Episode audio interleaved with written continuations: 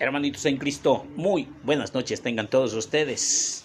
Estamos aquí para meditar el Evangelio del día sábado 17 de julio de la décima quinta semana del tiempo ordinario. Prevalece el blanco y festejamos al siervo sufriente.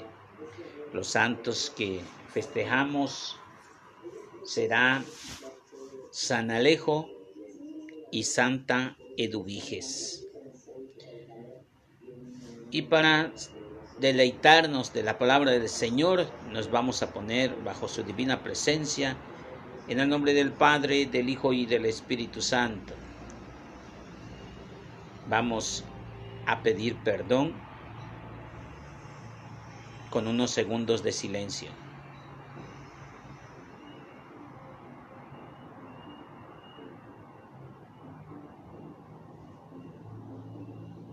Sabiendo de la misericordia de nuestro Señor y su bondad infinita para perdonar nuestros pecados, decimos, yo confieso ante Dios Padre Todopoderoso y ante ustedes hermanos que he pecado mucho de pensamiento, palabra, obra y omisión, por mi culpa, por mi culpa, por mi grande culpa. Por eso ruego a Santa María, siempre Virgen, a los ángeles, a los santos y ante ustedes hermanos, que intercedan por mí ante Dios nuestro Señor.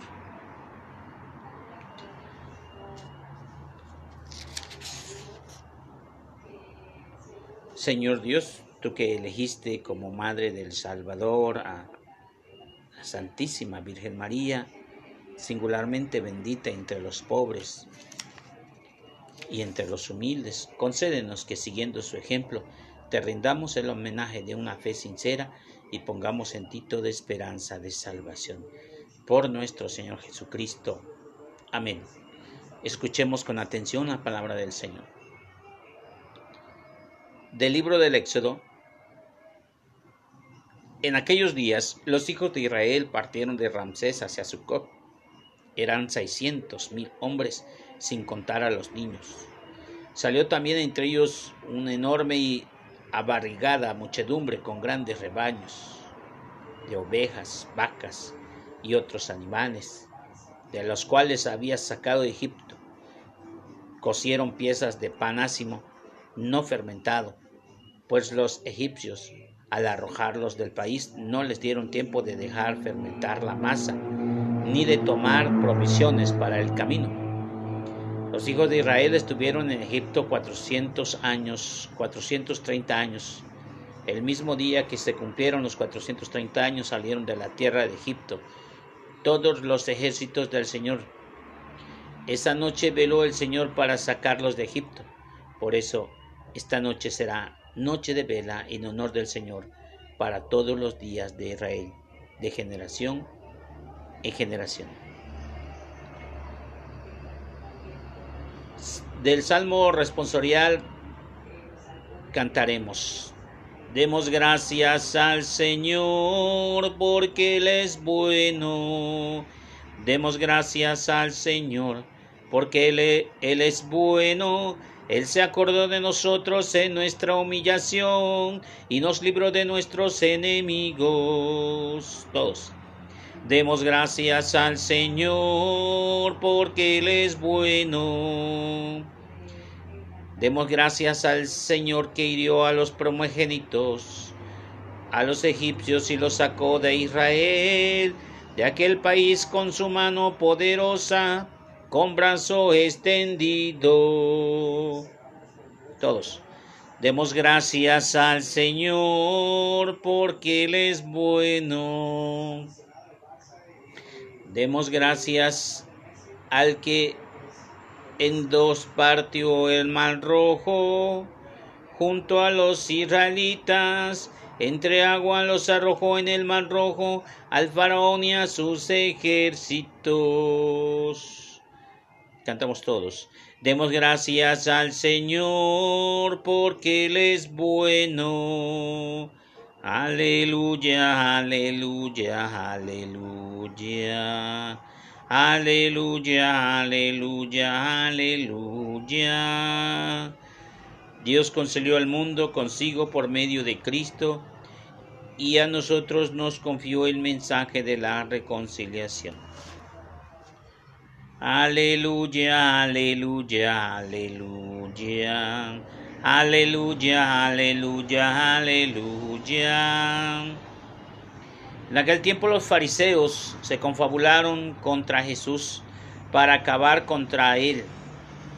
Al saberlo Jesús se retiró de ahí. Muchos lo siguieron y él curó a todos los enfermos y los mandó enérgicamente que no publicaran para que se cumplieran todas las palabras del profeta Isaías. Miren a mi siervo, a quien sostengo, a mi elegido, a quien tengo en mis complacencias. En él he puesto mi espíritu para que haga brillar la justicia sobre las naciones. No gritará ni clamará ni hará oír su voz en las plazas. No romperá la caña quebrada ni apagará la mecha que uno mea hasta que haga triunfar la justicia sobre la tierra y en él pondrá todas las naciones sus esperanzas. Palabra del Señor. La palabra de Dios en tu vida. ¿Consideras que el dolor es un castigo de Dios? ¿Crees que Dios es un ser que castiga y que desgarra su ira sobre las personas?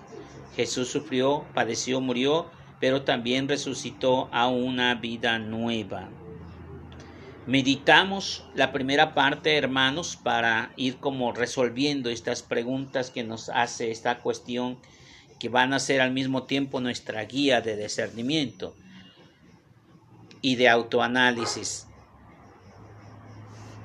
La primera lectura es sobre la salida. Básicamente el libro de Éxodo significa salida y eso es lo que está saliendo. El pueblo de Israel sale de la ciudad de Egipto o del país de Egipto. Y lógicamente ya eh, lo había dicho Dios cómo tenían que salir, que no cocieran los panes ácimos, que, que no, los, no le pusieran levadura, que fueran ácimos y tendrían que salir eh, rápidamente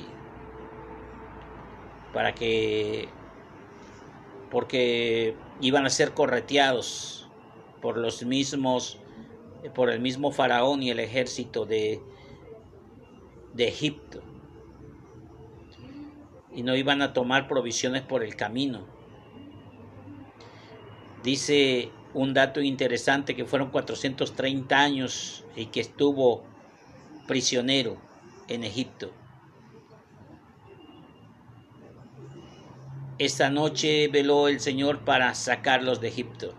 Es verdad. No sé cuántos años lleves tú en esclavitud en tus tentaciones y debilidades.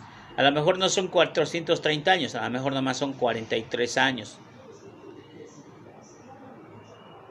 Pero Dios en su infinita misericordia quiere sanarnos. Quiere sanarnos. Y en toda sanación queda una cicatriz esa cicatriz es parte del triunfo. Alguna mujer que tenga una cicatriz de cesárea, hombre, marido, esposo, dale un beso en esa cicatriz. Sabes, a través de ese dolor de parto, te ha dado a un hijo. Así también el pueblo de Israel queda marcado para siempre esa salida y lo será con una noche en vela porque así el Señor se quedó toda la noche en vela para sacar al pueblo de Egipto. Y es una forma de decir, porque como que pensamos que antropológicamente que Dios duerme o que no duerme. Dios es un espíritu, lógicamente no duerme. Pero el hecho que resguardó o que veló o que vigiló al pueblo de Israel para que salieran bien, quiere decir pues que estaba bajo el cuidado, estaba, como dijéramos a hoy, de manera teológica, estaba entre sus manos. Y esa noche quedará para siempre la Pascua, la salida, el pasaz, el paso del mar, rojo. y nosotros todavía lo festejamos. Fíjate, nosotros no somos judíos, pero ya quedamos que todas las revelaciones del Antiguo Testamento, judíos, hebreos o como le quieras llamar, semitas, eh, medio egipcios, no sé cómo lo quieras llamar, arameos, ellos finalmente dejaron un legado donde Jesús toma esa, esa estafeta para continuar esa carrera a través del tiempo. Y es Jesús la nueva y eterna alianza, Él lo dice de esa forma tan amorosa y concreta y definitiva. Pero esa noche, si para los judíos queda marcado para siempre, para nosotros los católicos también quedará marcada para siempre. Esa noche se instaura la Eucaristía, la Sagrada Eucaristía por nuestro Jesús y también, y también pasó en vela toda la noche. Y esa noche, en vísperas de Pascua, también nosotros pasamos en vela. Qué hermoso. Y es por eso que el domingo de resurrección es la Pascua finalmente. ¿Cómo es que Dios acomoda las cosas para que trascienda ese mensaje sin tener que cambiar el evento, sino que transporta en otra forma y dimensión? Pero al final de cuentas es para todo aquel que cree en Dios la nueva generación de creyentes. Grande es el Señor lleno de misericordia. Por eso dice el Salmo 135, demos gracias al Señor porque Él es bueno. Pensamos que a veces nos ama, nos quiere porque nos portamos bien, porque somos buenos, porque nos confesamos siempre, porque leemos la Biblia, porque yo grabo los videos, porque llevo la comunión a los enfermos, porque hago rosario por todos, porque pido por todos. No, no, no, no. Dios no me ama porque hago eso. No, Dios me ama porque Él es bueno, porque es rica su misericordia, porque nos libra de los enemigos. Yo no me puedo librar de los enemigos. Nos saca de nuestra humillación, es por eso que el pueblo de Israel canta en esos signos de alabanza que nosotros nos llega a nosotros a través de, que le llaman salmos. Son como estrofas, son como cantos, son alabanzas a Dios.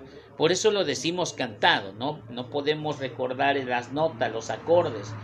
Tal vez no tenga nada que ver los acordes que nosotros cantamos con aquellos tan especiales pero bueno, algo es algo. El Santo Evangelio aclara ese pasaje especial, el Cordero Pascual. ¿Te acuerdas que tenían que comer un cordero?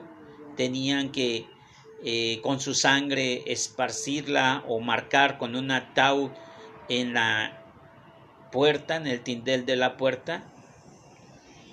Y esa Tau es una forma jeroglífica antigua que ya traducida en el arameo o en el griego actual con su con sus letras como las conocemos es una T.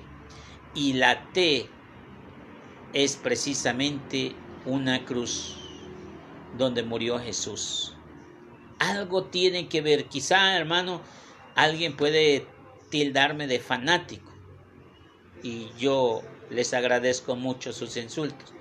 Eso quiere decir que estoy en lo correcto. Pero verdaderamente es la sangre de Cristo la que nos perdona y nos unge. Jesús es el Cordero Pascual. Y más claro lo dice el último profeta mesiánico, Juan el Bautista en ese momento que dice, Él es el Cordero de Dios que quita los pecados del mundo. Y cuando nuestro sacerdote consagrado levanta en lo alto la Eucaristía y diste, este es el Cordero que quita los pecados del mundo.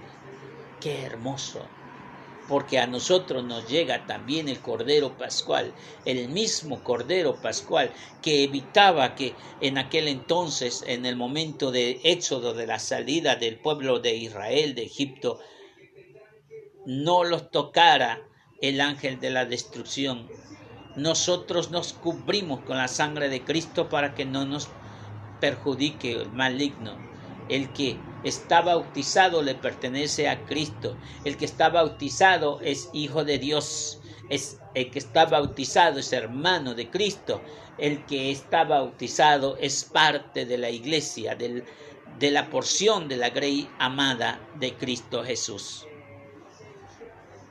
Dichosos aquellos que han recibido ya el bautismo, porque tristemente a estas alturas en pleno siglo XXI todavía se sigue dudando si tenemos que bautizar a los niños.